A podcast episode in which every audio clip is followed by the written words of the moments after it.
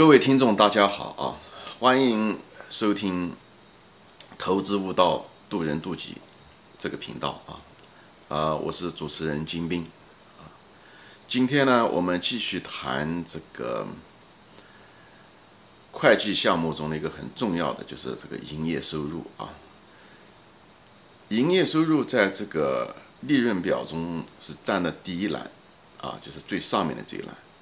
其实，在这所有的利润表中啊，其实最真实的也是营业收入啊，它不是完全真实，但是它真实的成分大啊。大家记住啊，这个利润表实际上是企业的老总让他的会计做出来的啊，呃，不完全真实啊，特别是中国有些企业，特别是那些私营企业，哎，呃，更是如此啊。国营企业可能要好一点，因为。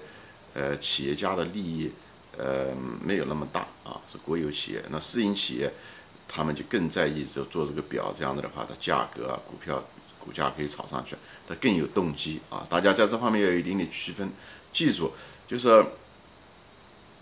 利润表，所有的会计报表都是企业家办做出来的，而且这个利润表水分是最大的啊。嗯，但是呢，营业收入呢，相对来讲，呃，要好一些。要好一些啊，当然，它营业收入也可以做到虚构的一些营业收入，对吧？前面说过的，通过几就是压货给渠道啊，给它虚增这个嗯没有的那种真实的呃收入，或者是通过一些关联交易啊，他们都可以做到这一点啊啊。但是相对别的栏目，相对别的什么各种各样的费用和成本啊，嗯，它相对来讲好一点，因为它毕竟是外在的啊，就是。它跟外面有交易，因为你要有收入，外面要有交易啊，要有记录啊，所以它造假相对来讲比较难一些。而那些费用都是各种费用成本的计算，那个东西都是企业内部就可以处理了啊，它自己内部通过会计一些处理，呃，项目之间互相移动、互相隐瞒，呃，这个水分更大啊，所以大家对这个东西有一点点概念。今天呢，我就是想谈，就主要的呢就是。这个节目和下个节目，我主要是谈，就作为一个企业家哦，作为一个企业，你怎么能够提高这个营业收入？呃，为什么我讲这些东西是从企业的角度来说呢？因为作为一个投资者，我们如果分析的话，对不对？因为我们分析未来嘛，希望它未来的现金流嘛，所以我们要看它这个，呃，通过分析这些呃营业收入的提高的途径，我们知道这个企业。将来未来营业收入的那个增长的潜力和可能性有多大？啊，这个对我们这个投资很有帮助，对那个定性分析啊，呃，增长的分析啊，啊，这些东西都很有帮助，好吧？啊，我因为这个内容比较多，所以我还得要分开两次啊。嗯，我们都知道这个营业收入啊，它实际上就是，嗯，价格对不对？单价乘上销量。对吧？这个就是从最简单的形式，就是单价乘上销量。所以提高收入呢，就是这两个二元函数，对吧？一个就是你提高价格，另外一个呢就是提高销量。今天呢，我们就主要谈一谈这个提高价格啊。销量呢，因为它内容比较多，我得要换一个节目再说。提高价格实际上也是提高收入的最有效的方法。为什么这么说呢？因为你提高价格的时候，你只需要提高一个价格，你不需要增加存货，对不对？你你不需跟别的方式，比方增加销量，你还得增加存货啊，呃，增加很多额外的费用啊，你得要做广告啊等等，呃，还有人员的支出啊，而价格就直接提提升就行了，就提了价格，提出来的那一部分增加的价格直接进入你的纯利，啊，这是最有效的一种方法，嗯。但是这种公司呢也比较难了，就是很少有这种公司有这个能力可以提高价格，不看顾客的脸色，对不对？而且也也不用担心竞争者会跟你嗯做进行价格竞争，所以往往这些公司都是就像说那样的，没有金刚钻不揽瓷器活啊，这这种公司非常少有。像巴菲特当年买入的那个喜事糖果就是个例子啊，他每年的巴菲特的那个。年会他都是喜欢吹他那个当年收购的喜事糖果，喜事糖果就是这四十年来啊，就是一直不断的涨价，它销量其实也就增加了没多少，因为它那个顾客群有限啊，呃，只增加了四倍，但是通过涨价啊，得到大量的纯利润，最后赚了很多钱，因为他把这个钱拿来就买别的股票，所以巴菲特的这个金融帝国，嗯。有相当一部分就从这个小小的当年的这个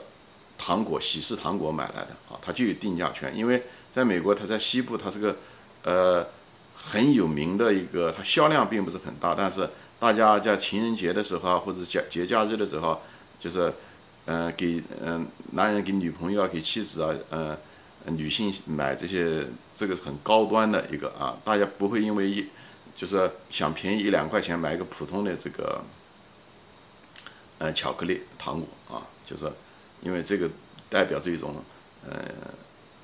一种身份也好，还是代表一种心意也好，所以呢，呃，不愿意廉价拍卖你的心意啊。呃，中国茅台也是一样的，中国茅台也是它可以一直提价，所以中国茅台它其实并不是有意要提价，而是说白了是需求推动了它提价，政府还不让它提价，它自己其实也没有那种提价的动力，但是那种经销商。嗯，还有消费确实是很旺，因为中国的一种特殊的情况啊，以前是公费销售，就是公费嗯公款吃喝而导致的，以后还会更，就是随着人民生活的水平的提高，人们这个收入的提高，嗯高品质的提高，它还会涨价，所以这种就是它可以一直涨，而且茅台还特很特别，它可以又可以放量又可以涨价，啊，它跟那个喜事苹果又不一样，喜事。那个糖果它只能够涨价，它基本上量很难上去，啊，啊，所以茅台是好好公司就在这，是股王啊！我以后有机会我会专门讲茅台为什么这么赚钱啊，嗯，这是一个经典的案例。嗯，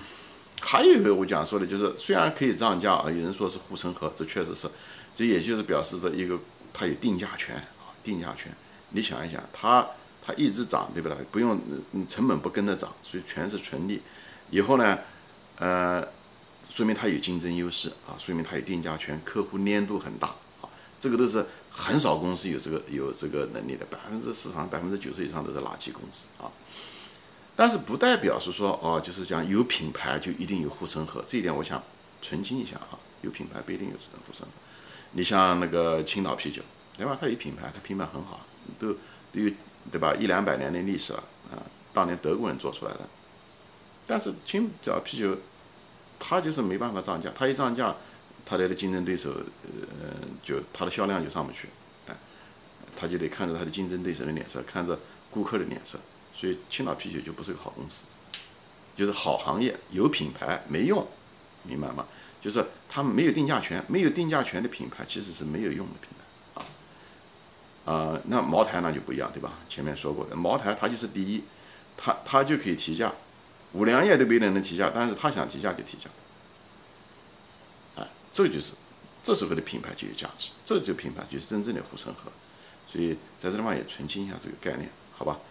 好，今天呢，嗯，就说到这里，我下个节目会谈到企业家怎么样子通过企业怎么样通过提高销量来增加收入，好吧？呃，今天就说到这里。反正这个节目，大家觉得有的地方，如果呃，希望大家积极参与啊，就是，嗯，你提供，你可以提供你自己的观点，嗯，你的心得啊，你不同意，你也可以提出你的不同意的观点。你如果觉得这个东西有价值呢，我说的这些东西有价值呢，是真正的干货呢，我也希望你能够推荐给你的朋友啊，让大家都受益。这也是我做这个节目的。中就是初心，这是我我是不希望有什么任何广告这些东西啊，我我也不靠这个赚钱，我只是把这个留下来，让更多的人受益，所以愿意花一点时间，嗯，去做这件事情啊。大家呢，就是你也可以转发给朋友圈，让朋友都可以分享啊，